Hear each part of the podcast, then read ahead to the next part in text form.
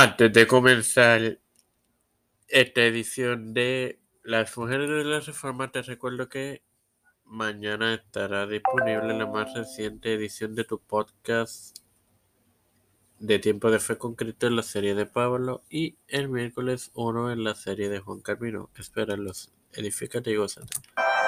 Este que te habla y te da la bienvenida a esta decimoquinta edición del tu podcast Las Mujeres de la Reforma, este hermano Maranatha, para culminar con La medicina de hoy día no puede hacer más. la serie sobre el matrimonio de Carmino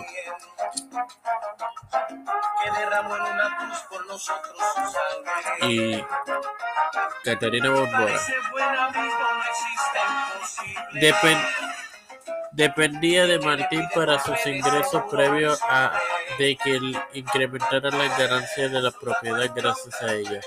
Ella lo respetó como un recipiente superior y le llamó formalmente Sir Doctor a lo largo de su vida. Lutero le correspondió consultándole en ocasiones sobre temas de la iglesia. Ella lo ayudó con los deberes de la propiedad, ya que él no podía completar estos y los de la iglesia y, el- y la universidad. Borbora además dirigió las renovaciones realizadas para adaptarse al tamaño de sus operaciones.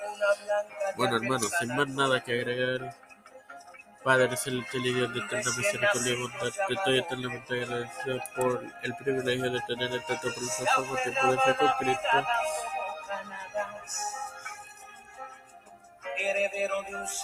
Con la cual educo, me educo para educar.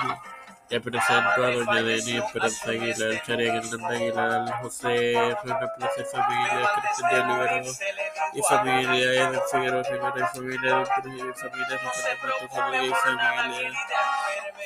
Marisa Flores y familia, los pastores Raúl Rivera, Víctor Colón, Julián Rodríguez Smith, Pedro Urrutia, Entonces Biden Jr., Nancy Pelosi Cámara Marín, José Luis de Luz Santiago, Rafael Hernández Montañez, Jennifer García Colón, todos los líderes crecimiento gubernamentales, todo lo he presentado y pedido humildemente en del Padre, del Hijo y del Espíritu Santo. Dios les.